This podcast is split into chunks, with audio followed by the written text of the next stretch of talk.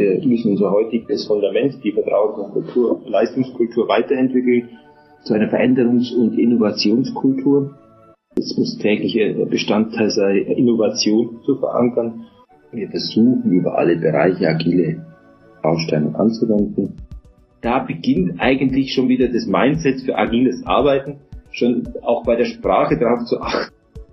Hallo und willkommen zu unserer neuen Folge von Sprint New World, New Mindset. Ich freue mich, dass ihr bei dieser ersten von zwei Folgen dabei seid, in denen ich mich mit Leonard Zintel über die Transformation der Volksbank mit Weide austausche. Leonard ist 52 Jahre alt und sagt von sich selbst, dass er einen hohen Bezug zur Nachhaltigkeit hat. Auch dadurch, dass er mit der Landwirtschaft aufgewachsen ist. Er ist leidenschaftlicher Banker und Unternehmer, der gerne die Zukunft gestaltet. Von Beginn an seiner beruflichen Karriere ist er bei der Volksbank mit Weida und nun bereits seit über 23 Jahren Vorstand. Mein Name ist Marie-Therese Reinhardt. Ich bin Beraterin bei Deloitte Consulting und moderiere zusammen mit meinen Kollegen Andreas Sloger und Mara Henke diesen Podcast. So, nun genug zur Einleitung. Wechseln wir in den ersten Teil meines Gesprächs mit Leonard Zintel. Guten Morgen, Leonard. Ganz herzlich willkommen bei unserem Podcast. Ich freue mich, dass du unser Gast bist. Ja, guten Morgen, äh, Marie. Ich freue mich, dass wir uns heute zum Podcast treffen. Leonard, die Volksbank mit Weider wurde ja mehrfach als eines der innovativsten Unternehmen ähm, des deutschen Mittelstands ausgezeichnet, was viele vielleicht jetzt im ersten Moment nicht ähm, bei einer Genossenschaftsbank erwarten. Bei innovativen Banking denken viele wahrscheinlich eher an, an die Online-Konkurrenz. Was unterscheidet denn die Volksbank mit Weider von anderen Banken und inwiefern ist sie jetzt innovativ?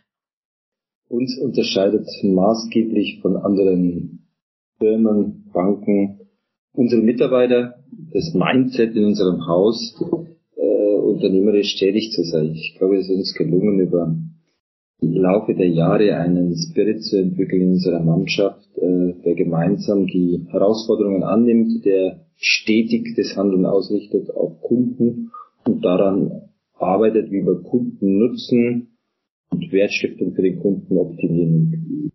Da ist dann das Wort Innovation manchmal groß, wir bringen es dann auch runter, um es wieder zu äh, äh, greifbar zu machen und Menschen mitzunehmen. Ich sage immer, alles, was uns besser macht oder einen Kundennutzen stiftet, ist schon ein kleiner Teil von Innovation. Äh, weil sonst ist das Wort so groß und wer neu dazu kommt, denkt bei Innovation sehr unterschiedlich an Patent und Außergewöhnliches. Klar kann es auch das Außergewöhnliche sein, aber wenn man immer nur das Außergewöhnliche suchen, da verlieren wir das viele Kleine, was sonst auch dazugehört oder den Teil, den es vorher braucht. Und äh, für uns alles, was Nutzen stiftet, in neuem Sinne, was uns besser macht, was uns, was der Kunde äh, zufriedener, begeisterter ist, das ist schon ein kleiner Beitrag zur Innovation, manchmal nur ein kleiner und manchmal entsteht daraus auch was Größeres. Sehr gut.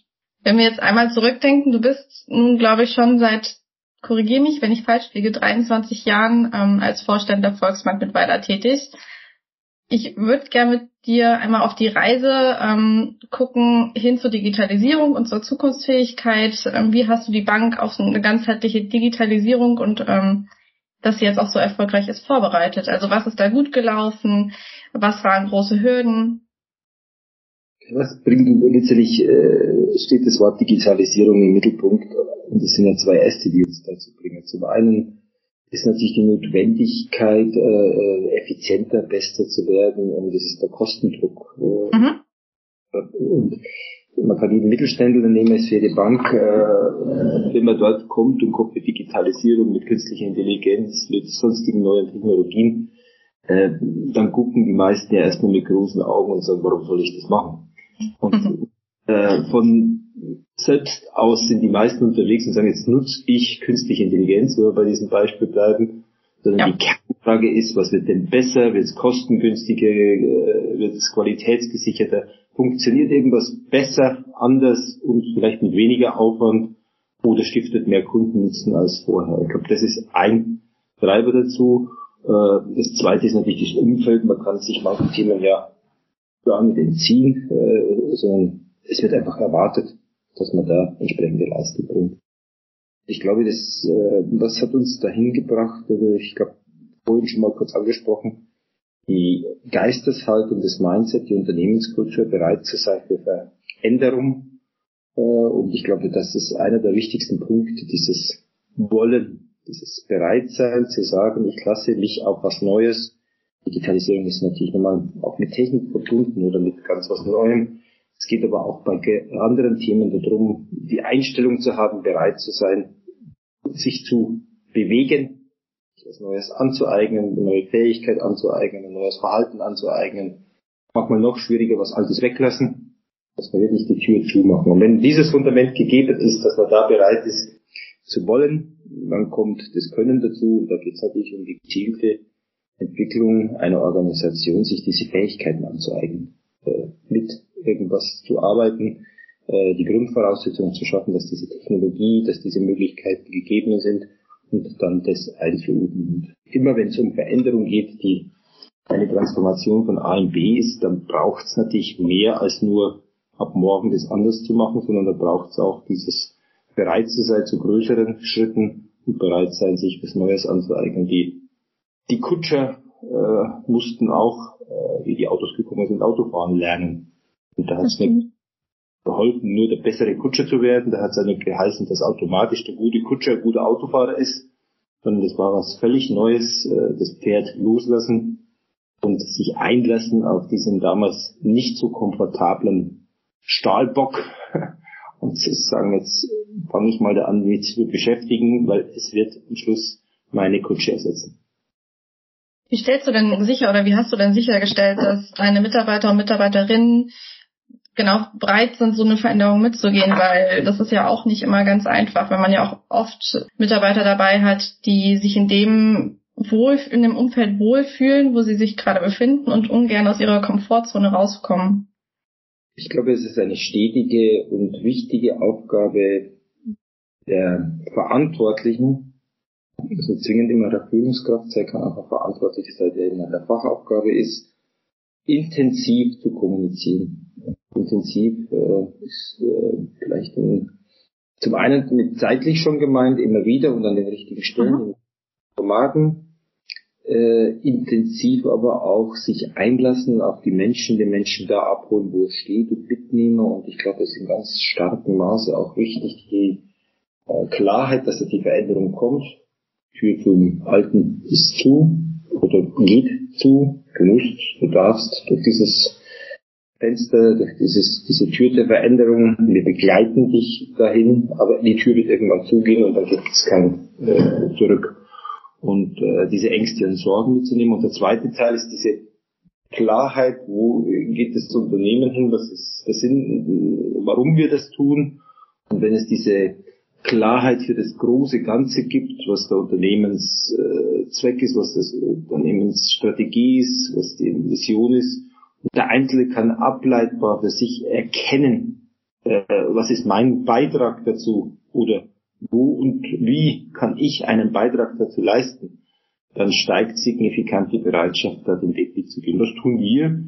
Wir sind in verschiedensten Formaten unterwegs, die andere wahrscheinlich auch kennen, ob es persönliche Gespräche sind, äh, Jahres- und Führungsgespräche, Kommunikationsformate, digital und persönlich mit den Mitarbeitern. Aber ich glaube, ein Format äh, ist durchaus äh, wert, da mal ein bisschen hinzuschauen. Das ist eine Learning Journey, die wir veranstaltet haben, in dem Bewusstsein äh, die Entscheidung getroffen, mein Kollege und ich, 2019 zu sagen, wir müssen alle Mitarbeiter nochmal sensibilisieren. Mhm. Ich was. Und zwar mehr als bisher. Der ersten Moment haben unsere Mitarbeiter auch gesagt, aber es hat sich schon immer was verändert. Wir haben aber klar gemacht, die Veränderung, die jetzt nochmals kommt und ist größer, deutlicher und auch schneller bisher. Wir haben Learning Journeys organisiert, in der äh, ganz klar wurde, wir müssen unser heutiges Fundament, die Vertrauens- und Kultur, Leistungskultur weiterentwickeln zu einer Veränderungs- und Innovationskultur. Das mhm. Der Bestandteil deiner, unserer Arbeit sein, sich zu entwickeln, zu verändern. Äh, es muss täglicher Bestandteil sein, Innovation zu verankern.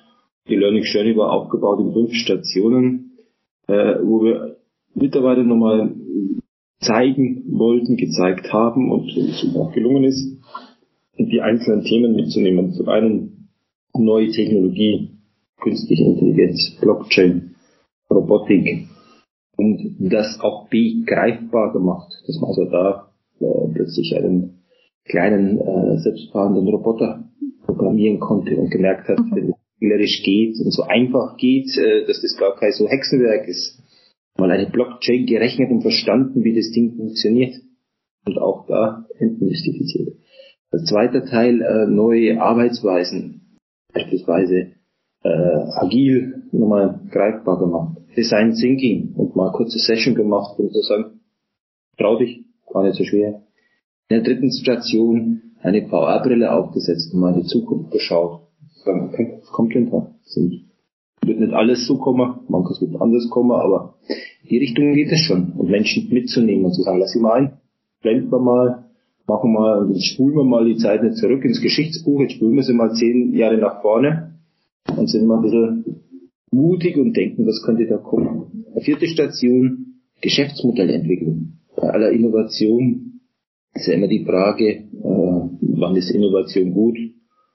Ich reduziere das immer recht pragmatisch auf zwei Dinge. Zum einen wird es genutzt, gibt Kunden, die das wollen, und zwar nicht mit massivsten Aufwand vom Marketing, sondern nach kurzer Zeit äh, spricht sich rum und Attraktivität.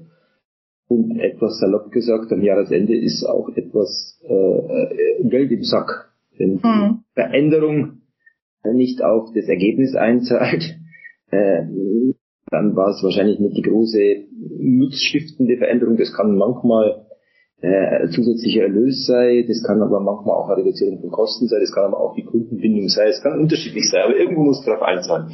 Das war ja. die vierte Station, wo wir gesagt haben, wir nehmen mal Leute mit, äh, entwickeln ein Geschäftsmodell, ein Business Canvas Modell und die fünfte Station, die äh, Vorstandslaunch, die, die Einheit hat 45 Minuten gedauert, wir waren in kleinen Gruppen, vier bis sechs Leute, da waren unsere Mitarbeiter nur bei meinen Kollegen und mir. Und wir hatten eine große Landkarte mit all den Themen, die uns beschäftigen. Aber wir hatten kein festes Programm. Wir haben zugehört. Und mhm. gefragt, was habt ihr für Gedanken, Fragen mitgebracht? Und in der Dreiviertelstunde kommt auch keiner aus. Da kommt auch jeder zu Wort. Und der, der sich nicht zu Wort meldet, gemeldet, äh, gemeldet hat, den habe ich angesprochen. Das heißt, intensiv die Leute, und äh, es waren ja sechs Stunden Formate, mitgenommen, nochmal bewusst gemacht, raus aus dem Alltag, hier tut sich was, hier verändert sich was und dort eingelassen, zuzuhören. Und ich glaube, in dieser Summe, das Format allein reicht auch nicht, dass man nicht eingebettet sei in der Gesamtorganisation. Nehmen wir die Menschen mit, wir werden das noch weiter ausbauen und unterlegen. Wir werden im nächsten Jahr äh, nochmals äh, eins drauflegen im Sinne von auch unserer Kultur, äh, Vertrauenskultur, Selbstverantwortung, selbstbewusste Mitarbeiter werden wir nochmal unterstützend klar machen, aber auch unterstützen die Verantwortung für dieses Thema. War schon immer bei dir. Und du bist verantwortlich. Du, lieber Mitarbeiter, kriegst alle Begleitung dafür, aber von A nach B, von heute in die Zukunft, gibt es nur einen, der dahin kommt. Du, nicht wir tragen dich dahin, sondern du darfst dahin gehen und wir helfen dir. Wir unterstützen dich und äh, wir werden ihn unterstützen mit einer Möglichkeit, sich selbst mal einzuschätzen, weil niemand kann es wahrscheinlich besser wie er. Zu sagen, wo stehe ich, was sind, wenn es wichtig in die Zukunft geht, 20 wichtige Fragen. Wenn jemand will, äh, holt er sich noch Feedback ein von seinem Team, von seinem Vorgesetzten, um da diesen, diese Selbstwahrnehmung nochmal zu äh, plausibilisieren, habe ich einen blinden Fleck oder bestätigt sich das? Und von da aus zu sagen, jetzt gucken wir doch mal gemeinsam in die Zukunft, beziehungsweise was sind deine heutigen Aufgaben? Was werden deine Aufgaben in der Zukunft sein? Was sind deine Stärken und welche Fähigkeiten braucht es? Und dann genau zu sehen, wo gibt es ein Gap? Wo mhm. bin ich schon gut aufgestellt? Wo habe ich Handlungsbedarf? Und auch da wieder die Eigenverantwortung äh, mit aufgezeigten Möglichkeiten, was man tun kann, aber auch äh, dann die Verantwortung zu sagen, ich nehme diese Themen vor, wie nehme ich sie mir vor? Bei unterschiedlichen Themen gibt es unterschiedliche Wege und äh, letztendlich hat auch jeder andere Art, sich was anzueignen. Der eine sagt, ich möchte, bevor ich hier was mache, erstmal ein Buch lesen. Der andere sagt, äh, ich möchte am liebsten irgendwo hospitieren, kommt aufs Thema an. Aber da auch diese Verantwortung. Und das ist ein ganz wichtiger Teil nochmal, äh, die, den Respekt Angst ist vielleicht manchmal auch dabei, aber den Mut äh, bei den Leuten zu wecken, in die Zukunft zu gehen. Das, was du ja jetzt eben geschildert hast, ist ja, ähm, ich glaube, was man da nochmal ganz wichtig rausziehen kann, ist, dass es eben nicht nur ein Top-Down-Ansatz ist, sondern auch Bottom-up, also dass ihr auch die Mitarbeiter von unten abholt und dass die Mitarbeiter auch selber, auch in dieser Learning Journey, die du beschrieben hast, ähm, Ideen entwickeln konnten, ähm, aktiv sein konnten und ja auch die Möglichkeit anscheinend bekommen, bei euch im Unternehmen ähm, das Unternehmen der Zukunft auch mitzugestalten. Das ist auf jeden Fall Finde ich cool. Bin ich von, von vielen Banken anders gewohnt. Du hast eben auch im, also auch als du den Prozess der Learning Journey beschrieben hast, ähm, bist du auch auf das Thema Agilität eingegangen. Ähm, ihr habt den Mitarbeitern ähm, agile Methoden nahegebracht, wie Design Thinking. Wie schafft ihr es denn, eure Mitarbeiter und auch vor allem auch die Führungskräfte, Führungskräfte sind da ja auch ganz, ganz wichtig, wenn es um Agilität geht, wie schafft ihr denn, dass die sich in den Themen zurechtfinden und wirklich auch dieses selbstorganisierte Arbeiten richtig anwenden? Ich meine, das in einem Workshop zu hören ist das eine, aber das ja dann im Alltag umzusetzen und nicht wieder in alte Verhaltensmuster zu wechseln, ist ja das andere. Wie versucht ihr das sicherzustellen? Also ist genau der glaub, größte Punkt, dieses Verstetigen von neuen Handeln wo unterstützen wir das und wie versuchen es sicherzustellen. Ähm, es braucht erstens auch da wieder die, das, die Einstellung der, des Mitarbeiters, der Führungskraft zu sagen, wir gehen das an. Und dann braucht es die Konsequenz, auch dem Raum zu geben und das zu tun. Also gerade im Alltag ist es noch herausfordernder, als das äh, losgelöst zu tun. Wo wir das unterstützen, ist mit Formaten, die nicht in den Alltag eingebunden sind, wo man schon in dieser Form arbeitet und über Erfolgserlebnisse merkt, dass diese Art zu arbeiten mhm. nicht nur Spaß macht, sondern an, bei den richtigen Themen sogar mehr bringt und schneller und bessere Ergebnisse bringt. Und mit, mit dem Appetit, dass es erfolgreich ist, mit dem Appetit, dass man merkt, da kommt man schneller voran, äh, steigt die Bereitschaft, da auch konsequent umzuarbeiten unterstützen mit Inhouse-Begleitung, dass Leute aus dem Haus mit in die Bereiche gehen und gemeinsam das eintrainieren. Wir unterstützen mit äh, Rausgehen aus dem Haus in andere Organisationen im Haus, äh, um da am Themen zu arbeiten und Routine zu entwickeln, dass es einfach äh, Standard wird, so zu arbeiten. Manchmal ist auch schon das äh, im Sprachlichen darauf zu achten, dass man diese Denke verstetigt, wenn man gerade Design Thinking nimmt und mhm. vorne denkt, ja und was braucht's noch? Ja. Äh, jeder, der gerade zuhört, kann sich mal den Spaß machen, äh, wenn er mit Menschen spricht und eine Strichliste führen, wie oft das Wort aber in Sätzen und Gespräch vorkommt. Und äh, da ist jetzt nicht zwingend immer Design Thinking, aber in den Gesprächen die sehr viel Aber enthalten in der eigenen oder in der Sprache des Partners, mit dem man gerade spricht. Das sind anstrengende Gespräche, als wenn nur die Sprache geändert wird und man statt Aber sagt, toller Gedanke und an das sollten wir auch noch denken. Und sofort ist man selbst und der Gesprächspartner in einer ganz anderen Atmosphäre, äh, statt in dieser Duellsprache, aber ja. ist jetzt charmante, die charmante Form von Nein, das sehe ich nicht so. meistens vor dem äh, Aber nur Komma und davor Ja. Und dann klingt es so harmonisch, ja, finde ich auch, aber eigentlich äh, in der offensiven Kommunikation muss mir jemand sagen, nein, das sehe ich völlig anders. Aber ja. er will ja höflich sein. Und ich glaube, da beginnt eigentlich schon wieder das Mindset für agiles Arbeiten schon auch bei der Sprache darauf zu achten und das dann einzuüben, den ganzen Raum, die Leute befähigen. Und äh, die wichtigste Aufgabe ist, das, dem Zeit und Raum zu geben, zu sagen, diese Themen machen wir an ab jetzt in dieser Form und wenn es in der ersten und in der zweiten und der dritten Woche noch langsamer geht, nur durch das Bestätigen, das auch in meinem Team, äh, die auch dieses Jahr daran gearbeitet haben, aber ab wann kommt Kontinuität rein? den Tag, wo man sagt, okay, um früh um 8 Uhr ist eine Viertelstunde das Teammeeting. Und dann ist das Teammeeting. Und wenn das 8 Uhr geplant ist und jeden Tag stattfindet, dann ist äh, unter Viertelstunde und da, da steht der Timer, dann ist plötzlich was anderes drin. Und dann ist das am Anfang vielleicht nur der neue Termin. Aber mit der Zeit entwickelt sich das so dieses konsequent einüben, so wie man äh, soweit äh, wie man äh, Rad fährt oder Auto fährt. Auch da haben wir es geübt und am Anfang ist das, das muss man jetzt tun. Und was ist der nächste Schritt? Und heute setzt man sich ins Auto und geht los. Man überlegt gar nicht. Weil man überlegt, wo man hin will und dabei ist man links, rechts, vor, zurück, aber alles andere geht ja.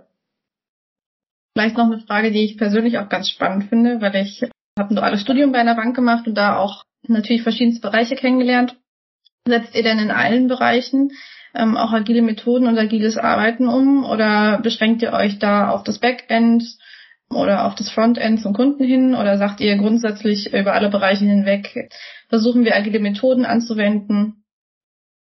Wir versuchen über alle Bereiche agile Bausteine anzuwenden, aber ja, es gibt Bereiche, da geht's auch in der klassischen Form weiter und das ist mhm. sozusagen es wird nicht alles agil, das ist ja manchmal so das Passwort und jeder meint schon, nur wenn man alles jeden Tag ändert, ist es agil. Das ist es noch nicht. äh, es gibt Bereiche, wo wir wissen, da geht vorne was rein, da wird es in hoher Qualität bearbeitet und da wird es äh, effizient bearbeitet und dann geht es wieder raus. Äh, da werden diese Teile, die so bearbeitet werden, auch in einem strukturierten, qualifizierten, guten Prozess optimiert und effizienter gemacht da muss man ja darauf agil umstellen. Extrem ja. gut geeignet ist und äh, da nehmen wir neue Arbeitsmethoden. Welche Bereiche sind denn aus deiner Sicht besonders gut geeignet, das umzusetzen? das war die erste Folge unseres Erfahrungsaustauschs. Ich hoffe, ihr hört auch in den zweiten Teil rein, wenn Leonard und ich darüber sprechen, welche Bereiche einer Bank besonders geeignet für agiles Arbeiten sind und wie die Volksbank Mittweida sich über die Werkbank 32 dafür engagiert, ihr Wissen zu teilen, Innovation voranzutreiben und den Standort zu stärken. Bis dahin, bleibt agil!